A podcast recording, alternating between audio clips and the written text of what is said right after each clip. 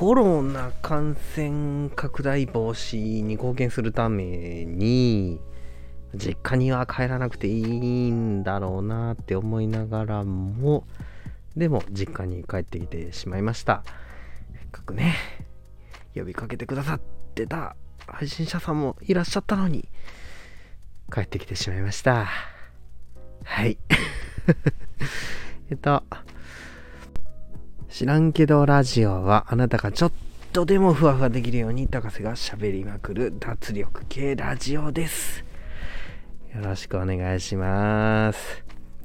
薬にもね、毒にもならない時間がやってまいりました。今日は、キャー遺伝子の話か。そうか。キャー遺伝子か。うんと、住んでる場所はとっても雪が多い地方で寒いので、そんなにね、あの、ゴキブリっていうものが出てこないんですよね。うん。ただ、実家は、あの、兵庫県の神戸市なんですけども、ちょっと暖かい地方なので、まあ、どこにでもゴキブリはいるかなっていうようなね、とこなんですよね。ええ。もうそこでね、まあ、まあ出会ったんですよ。家の中ではなくて、公園でね。あ、ちょっとね、あれなんですけど、あの公園で子供らと遊んでて、まあ上着とかね、もう走り回るんで、上着とか置いて、それで、あのサッカーとか鬼ごっことかしてたんですけども、よし、じゃあ着ようかっていう時に、あの、パンってあの、服とかね、着てたら、カサカサカサって、その上着の下からね、うん。まあ、コオロギみたいな感じですよね。うん、コオロギみたいな感じでね。で、うちの娘とか息子とかはそんなに見たことないんですよ。あの、ゴキブリになるものをね。だから、なんか、普通に、あ、虫や、みたいな感じだったんですけども、まあ、うちの奥さんもまあ、見ててですね、あとりあえず僕はわかるので、あの結構大きめだったんですよね。そうやな。10センチはいかないあ、行かない。全然行かないです。8センチぐらいはあったかな。で、っていう、うん、うん。まあ、大きさで、うん、お尻だけ見えてるって。まあ、僕も、あのー、ちょ、まあ、興味本位っていうか、結構久しぶりにこんな大きいのを見たので、あの、ちょっと草の間、脇、脇ってっていうか、ちょっとね、見て、あ、マジででかいなっていうので見てたんですよね。うん。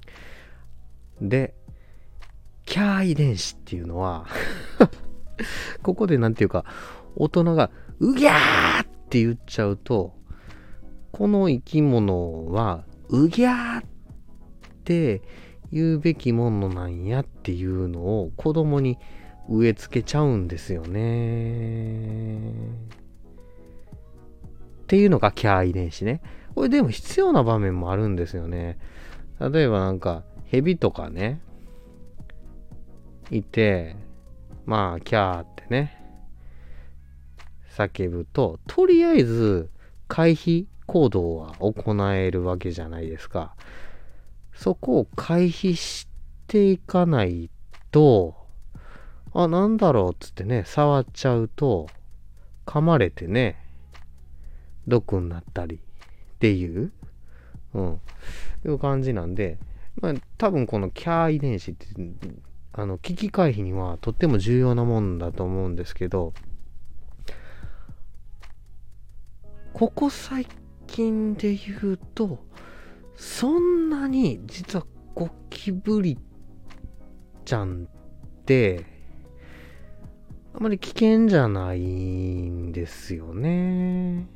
だから、あの、キャー遺伝子いらないかなっていうんで、あの、うちの息子や娘には、これを植え付けたくないなっていうので、我慢するようにね してるんですよね。あの、蛇とかもそうですね。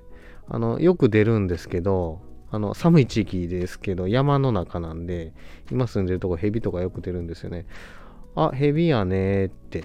でもこれ、毒あるからあんまり触ったらあかんねよっていう感じ？うん。たまにマムシとか、ねえ、何でしたっけ？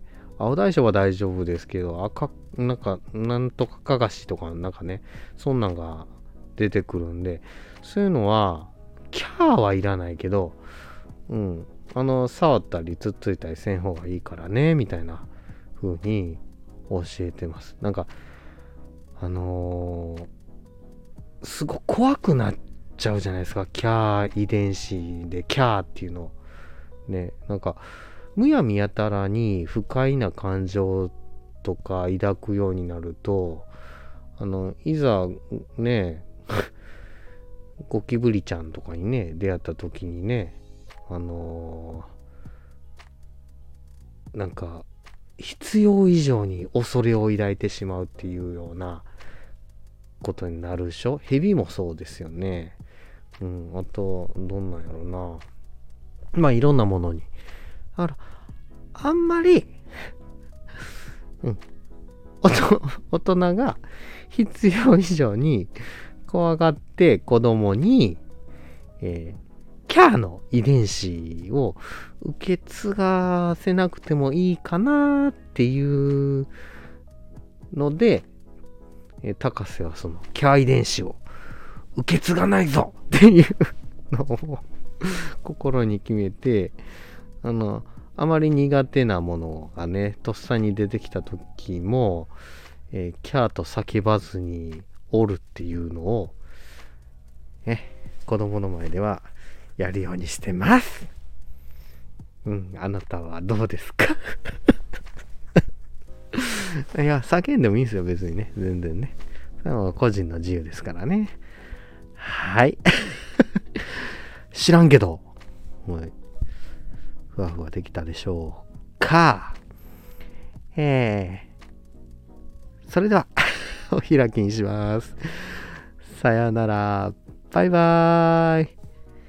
あなたにね、良きことがなだれのごとく起きます。